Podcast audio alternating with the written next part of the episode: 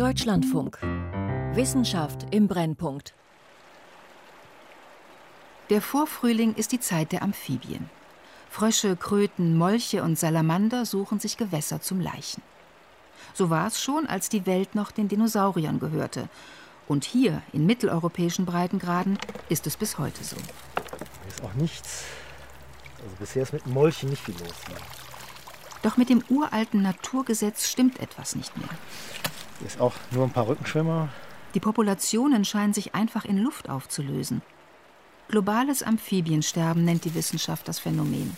Mich beunruhigt jetzt hier sehr stark, dass wir bisher nicht einen einzigen Bergmolch gefunden haben. Weil die Art gibt es hier. Oder gab es hier. Und ich hoffe, es gibt sie noch.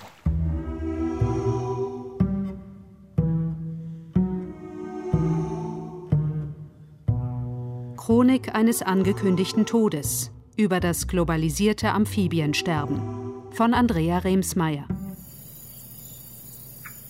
Die Hitze ist schweißtreibend. Der Untergrund der Bananenplantage vollgesogen mit Monsunregen. Mücken stürzen sich gierig auf jedes unbedeckte Stück Haut.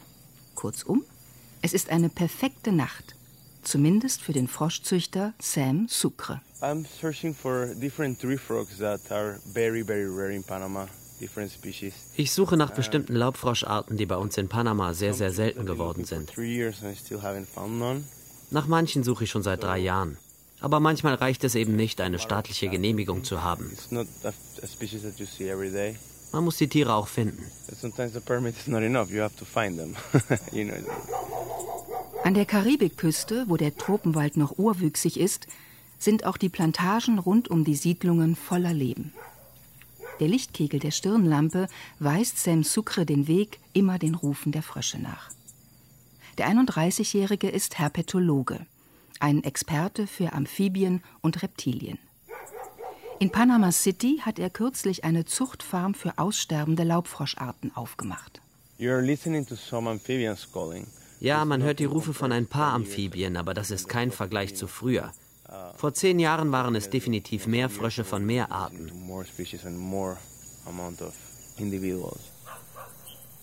Es ist ein Wettlauf gegen die Zeit.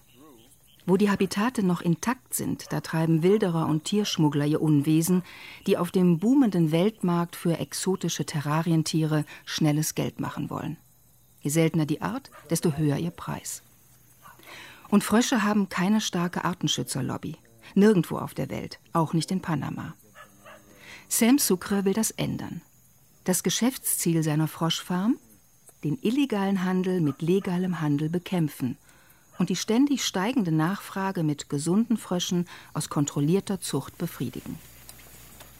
Der Herpetologe lauscht und fährt mit seiner Lampe durch die tropfnassen Blätter.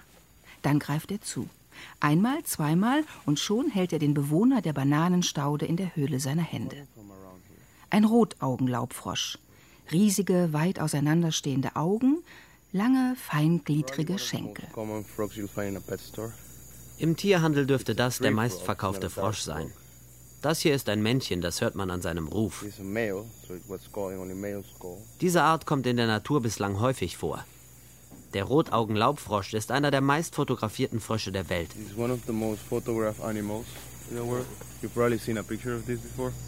Das Tier befreit sich aus dem Klammergriff und huscht dem Herpetologen den Arm hinauf. Vorsichtig setzt Sam Sucre es zurück ins Dickicht. Für sein Zuchtprogramm ist die Art nicht selten genug.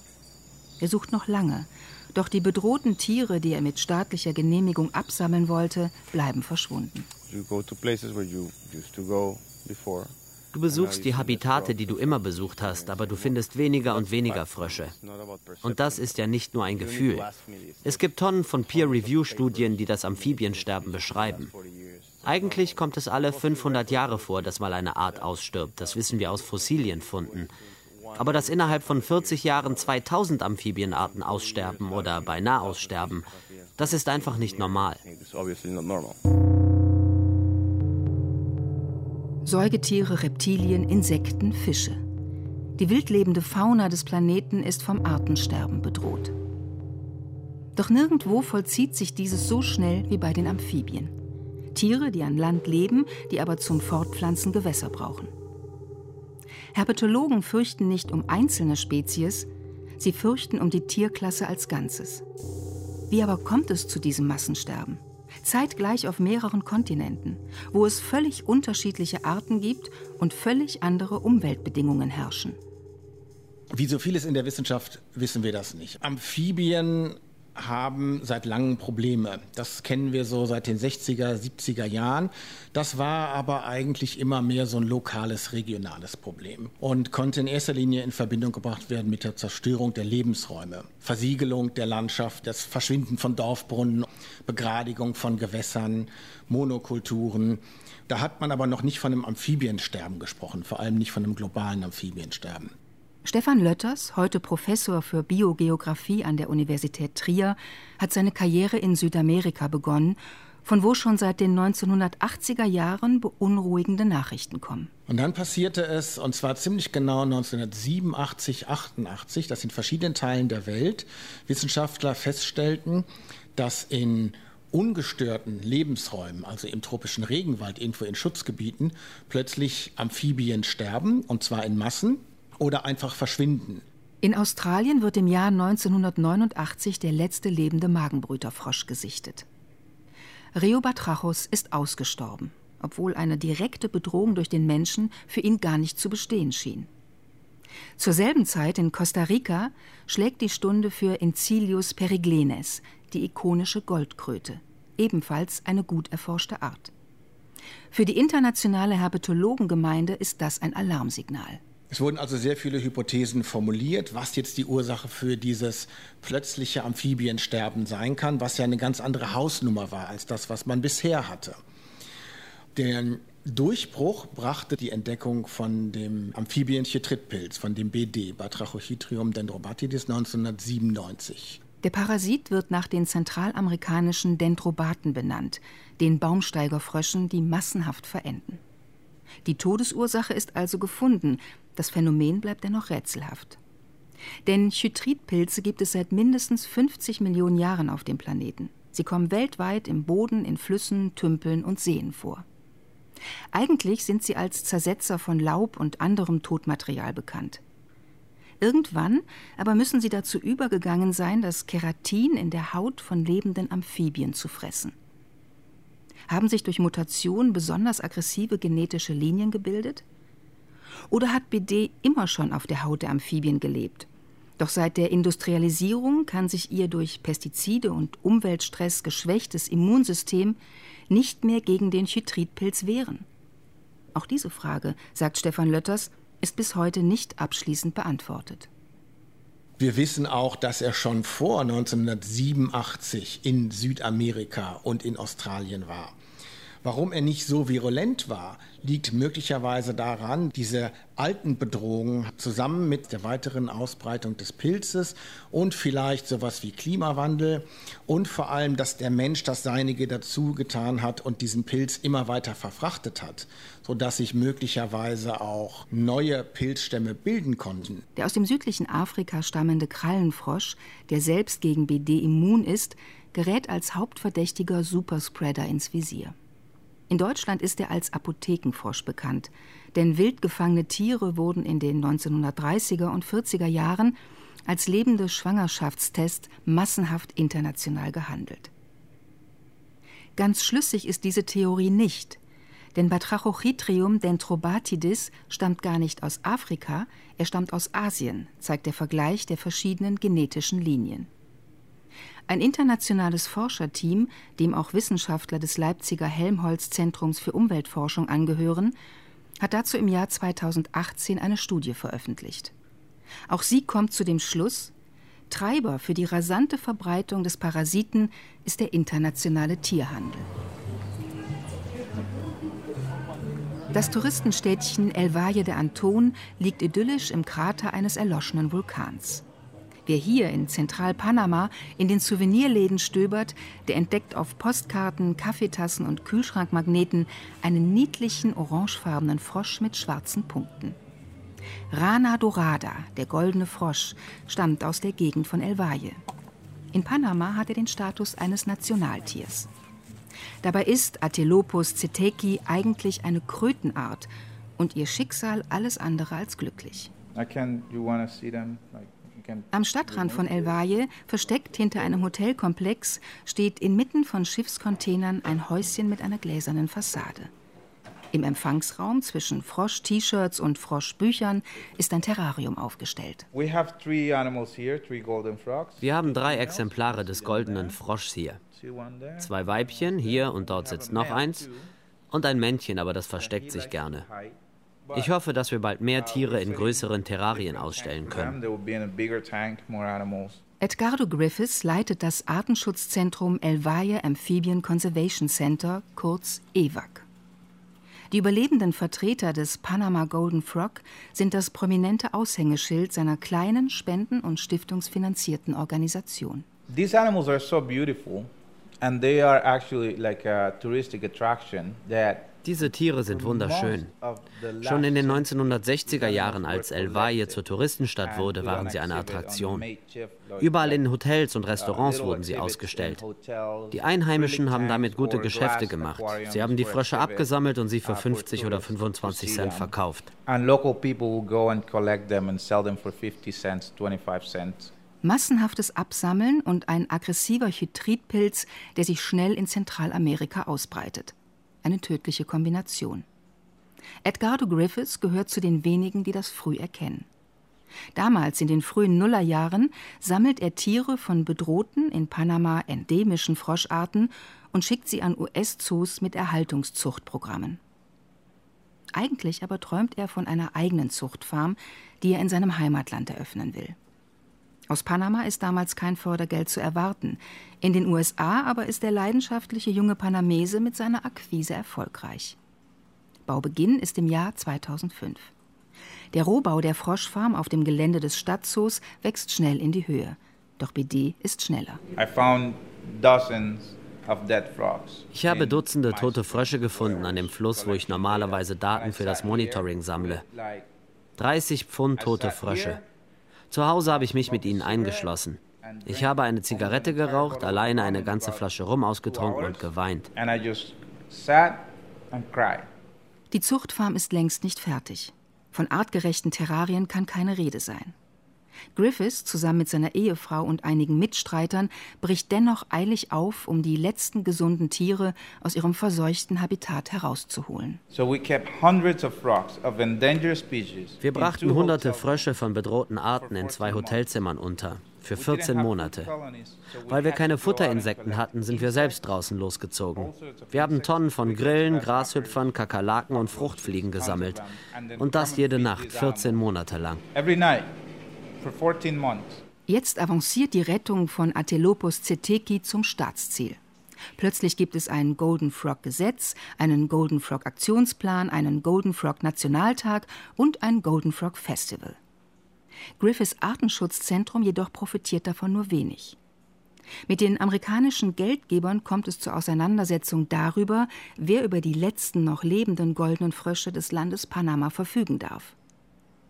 Griffiths verliert seine Zuchtfarm im Stadtzoo und muss die Hälfte seiner Tiere an eine US-geführte Institution abtreten.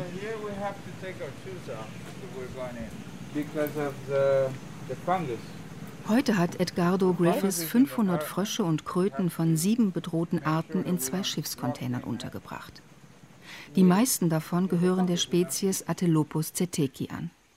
Weltweit in Gefangenschaft dürfte es noch 2000 lebende Exemplare dieser Spezies geben, schätzt er. Werden die Habitate rund um El Valle irgendwann je wieder BD-frei sein, sodass ihre Auswilderung gelingen kann? Griffiths kann es nur hoffen. Diese Tiere sind seit 300 Millionen Jahren auf diesem Planeten. Sie haben die Dinosaurier kommen und gehen sehen. Wir sollten beginnen, über die Ökosystemleistungen nachzudenken, die sie uns bieten. Sie sind der Kanarienvogel in unserem Bergwerk. Diese empfindlichen Tiere warnen uns, wenn die Qualität unserer Ökosysteme sich verschlechtert. Jetzt gerade sagen sie uns, hey ihr Menschen, die Dinge laufen schlecht. Und dafür zahlen sie selbst den höchsten Preis.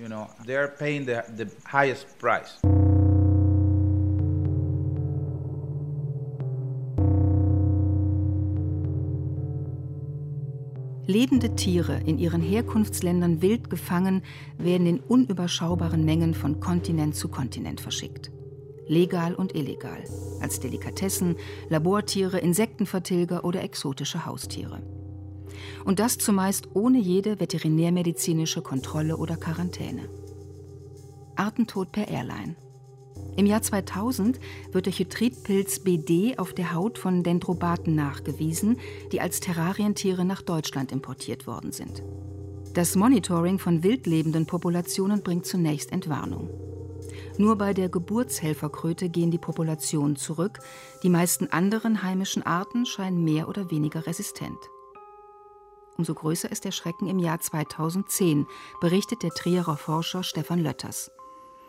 Im niederländischen Südlimburg, wo im Dreiländereck Niederlande, Deutschland, Belgien eine große Feuersalamanderpopulation heimisch ist, werden massenhaft tote Tiere gefunden. Ja, man wusste natürlich erstmal gar nicht, worum es da geht und was passiert, aber äh, die Forscher von der Universität Gent, die haben dann Besal halt identifiziert bzw. entdeckt, also als neue Chytridpilzart, die auf Amphibien lebt. Drei Jahre später sind 96 Prozent der niederländischen Feuersalamander-Population verendet. Der neu entdeckte Chytridpilz scheint sich regelrecht in die Haut der Tiere hineinzufressen. Er hinterlässt tiefe Läsionen, die Einfallstore für weitere Bakterien und Krankheitserreger bilden. Bei Trachochytrium salamandrivorans, kurz Besal, bekommt den Beinamen Salamanderfresser. Wir wissen heute, er stammt aus Asien und ist in Europa invasiv. Und weil er hier invasiv ist, sind die Wirte, in erster Linie Salamander, wie der Feuersalamander, stark betroffen. Das heißt, die erkranken und sterben auch. Die Universität Trier weitet ihre Forschung aus. Im Jahr 2014 machen alle Feuersalamander noch einen fitten Eindruck. Ihre Hautabstriche sind Besal negativ. Ja, aber es gab keinen Grund zur Freude, denn 2015 war es dann soweit. Wir haben dann tatsächlich dort in der Region Besal festgestellt und genauso wie in den Niederlanden Massensterben beim Feuersalamander. Und seitdem ist es so, dass Besal sich ausbreitet. Wir können also von Jahr zu Jahr immer mehr Fundorte feststellen. Das betrifft die Nordeifel, die Südeifel, inzwischen auch das Ruhrgebiet und es gibt noch zwei Regionen in Bayern, in Nordbayern und im südlichen Bayern, wo wir diesen Besal inzwischen haben. Und leider ist es so, dass Deutschland äh, inzwischen sogar als trauriger Hotspot gilt für den Besal. Heute leitet Stefan Lötters an der Universität Trier eine Arbeitsgruppe für invasive Infektionskrankheiten, die in den vergangenen Jahren an Forschungsprojekten auf EU- und Bundesebene beteiligt war. Genau, jetzt nicht erschrecken, wir sind hier in den untersten Katakomben. Im Keller des Geozentrums bei kühlen 14 Grad herrscht ein Klima wie in einem dichten Wald. Also das ist ein Desinfektionsmittel, da kann man einfach reinsteigen. Das ist das, was wir auch nutzen, um unsere Schuhe nach der Freilandarbeit zu desinfizieren. Ein Hauch von Ethanol hängt in der Luft. Hier leben 25 Feuersalamander, die auf keinen Fall mit Besalsporen in Kontakt kommen sollen. Weitere Terrarien stehen als Herberge für den streng geschützten Kammmolch bereit, berichtet der Student Amadeus Plevnia. Die Tiere werden gerade mit offizieller Genehmigung in verschiedenen Gegenden Deutschlands abgesammelt. Irgendwann, sobald die Hoffnung besteht, dass die verseuchten Habitate wieder besalfrei sein könnten, sollen die Tiere wieder ausgewildert werden. Eine ungewisse Perspektive, denn es gibt Anzeichen, dass Besal auch im Laub lange überleben kann. Das hier ist das DNA-Extraktionslabor, das heißt, hier wird eigentlich die meiste Besalarbeit tatsächlich gemacht. Hier extrahieren wir die DNA aus den Proben. Und das geht hier mittels zum Beispiel dieser Thermomixer und Zentrifugen. Amadeus Plevenias Aufgabe ist es, die Amphibien-Hautabstriche zu analysieren, die aus den Besal-verdächtigen Gebieten bei der Uni Trier eingehen. Hier werden im Prinzip die DNA-Proben lysiert, das heißt, die Zellen werden hier aufgebrochen, damit wir an die DNA äh, aus den Zellen gelangen. Es geht eigentlich nur darum, finden wir die DNA des Erregers in den Proben oder finden wir sie nicht. Allein in Deutschland gibt es inzwischen über 70 Standorte, wo Amphibien von Besal befallen werden, hat die bisherige Bestandsaufnahme gezeigt.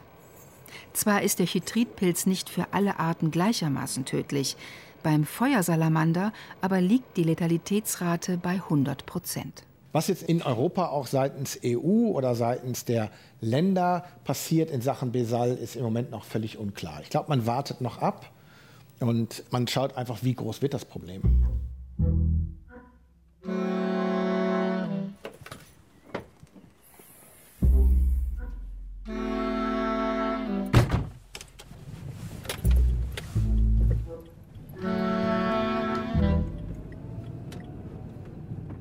Bächen durchzogene Wälder, langgezogene Bergrücken, wintergraue Wiesen mit einem hellgrünen Schimmer von Vorfrühling.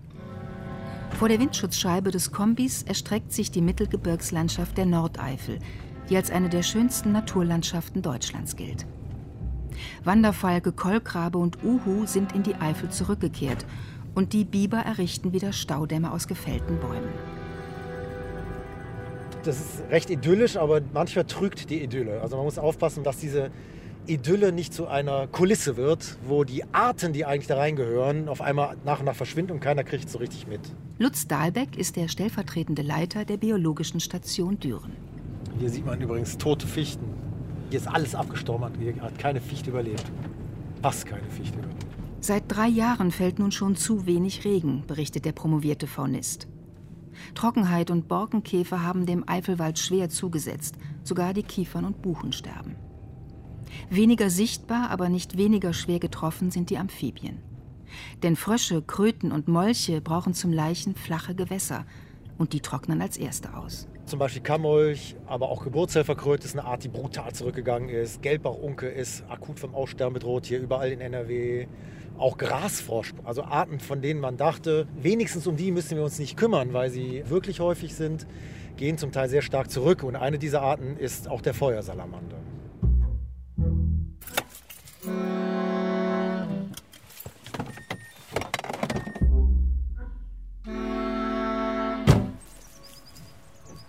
In der Nordeifel vereinzelt gibt es noch vitale Populationen. Doch jedes Mal, wenn Dahlbeck Amphibienhabitate besucht, befürchtet er das Schlimmste. Und der Hydridpilz Besal breitet sich auch international immer weiter aus. Alle zittern jetzt, zum Beispiel in Italien, dass das in die Vorkommen reinkommt. Zum Beispiel von Brillensalamander oder gibt es verschiedene Höhlensalamander, zum Teil mit winzigen Verbreitungsgebieten. Also das Weltverbreitungsgebiet ist dann keine zehn Kilometer lang und fünf Kilometer breit in irgendwelchen Gebirgsstöcken. Und da kann man sich vorstellen, wenn da Bisal reingeht und alle sind tot, dann sind die einfach für immer weg, diese Tiere. Das ist auch so ein Horrorszenario, was aber immer wahrscheinlicher wird. Oder in Spanien, ne, wo auf einmal Besal nachgewiesen wird im Freiland. Das kann überall, jederzeit ähm, auftauchen. Das Horrorszenario. Da gibt es ein gehegtes und gepflegtes Habitat, das den bedrohten Amphibien mit viel Behördenunterstützung und Artenschützerexpertise ein intaktes Refugium bieten soll, und von einem Monitoring zum nächsten ist es leer. In dieser Gegend gibt es viele Teich- und Bergmolche, um deren Wohlergehen sich Lutz Dahlbeck an diesem Tag sorgt. Denn diese stehen längst so sehr unter Artenschützerbeobachtung wie der prominente Feuersalamander. Die Graslandschaft, in der Lutz Dahlbeck sein Monitoring durchführen will, ist einige hundert Meter breit.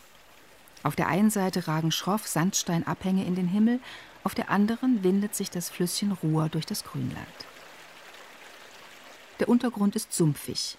Hier haben die Mitarbeiter der Biostation Düren in den vergangenen Jahren alte Tümpel entschlammt und neue angelegt. Jetzt tanzen Mücken über dem Wasser und an den Teichrändern hängen dicke Ballen von Froschleich.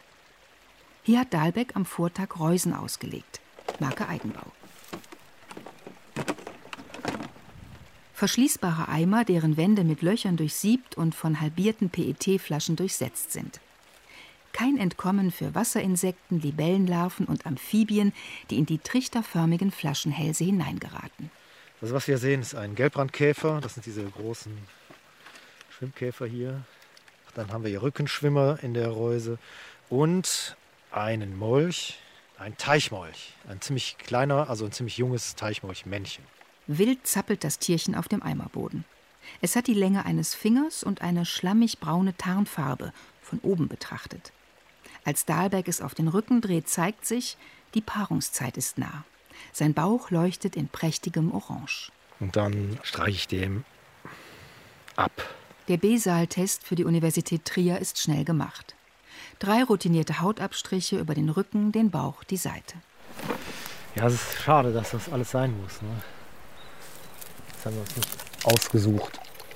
So, und schwupps ist er wieder im Wasser. Dann stapft der Biologe zu den anderen Reusen hinüber, die er in dem Teich ausgelegt hat. Doch die sind alle leer. In zwei weiteren Tümpeln ist die Ausbeute ebenfalls dünn. Lutz Dahlberg findet einen Grasfrosch, aber keinen weiteren Molch. Das kann tausend Gründe haben. Ne? Ein Grund könnte sein, tja, ja, ich will nicht spekulieren. Haben es die Amphibien einfach noch nicht geschafft, die kürzlich angelegten Tümpel zu besiedeln? Ist der Wasserstand der Tümpel zu niedrig oder die Wasserqualität zu schlecht? Oder ist Besal in der Ruhraue angekommen? Noch können Pathogentests Aufschluss geben. Doch seit die große vom Bund finanzierte Besal-Studie abgeschlossen ist, laufen die Hautabstriche in der Biostation Düren als Stichproben nebenbei und die Probensets werden knapp. Mich beunruhigt jetzt hier sehr stark, dass wir bisher nicht einen einzigen Bergmolch gefunden haben. Weil die Art gibt es hier oder gab es hier. Und ich hoffe, es gibt sie noch. Tümpel Nummer 4 ist der letzte für das Monitoring dieses Tages. Lutz Dahlberg öffnet die erste Reuse. Auf dem Eimergrund herrscht Gewimmel. Dieser Tümpel scheint voller Molche zu sein. Nur ein Bergmolch, die in dieser Gegend eigentlich häufig sind, ist nicht dabei. Und auch mit den Teichmolchen scheint etwas nicht zu stimmen. Ein total kleines Tier, also erstaunlich klein. Was für ein Mickerling. Also ein Männchen. Eins. Hier haben wir wieder ein Zwerg. Teichmolchmännchen. Und nochmal ein Teichmolchweibchen, also zwei zu zwei. Auch total klein. Auffallend klein. Das ist echt ein interessantes Phänomen. Also das hat es hier noch nicht gegeben. Also was habe ich noch nicht gesehen. Das vor allen Dingen alle also es war jetzt nicht ein einzig, in Anführungsstrichen, normal großes Tier dabei, nicht eins. Handelt es sich um Jungtiere oder sind es adulte Tiere, die aufgehört haben zu wachsen? Theoretisch ist auch sowas möglich wie, dass ähm, diese extremen Dürresommer, dass dadurch sehr viele Teichmolche hops gegangen sind in einem Jahr.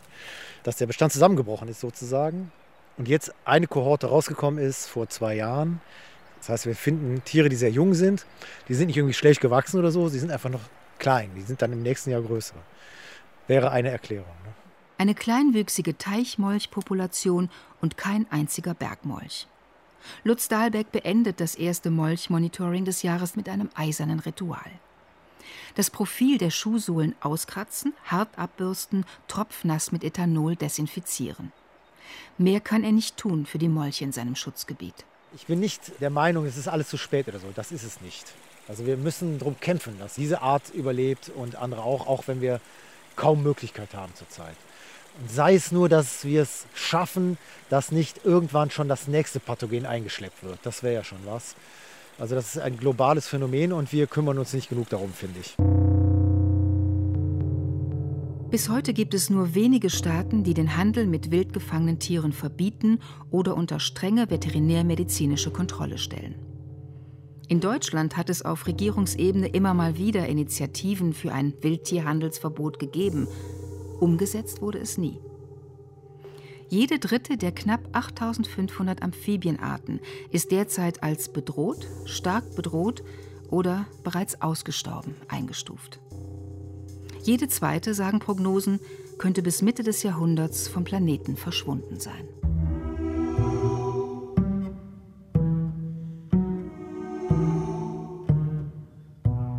Chronik eines angekündigten Todes über das globalisierte Amphibiensterben von Andrea Remsmeier. Es sprachen Claudia Matschulla und Daniel Wiemer. Ton Lukas Fehling. Regie Claudia Katanek. Redaktion Christiane Knoll. Eine Produktion des Deutschlandfunks 2022.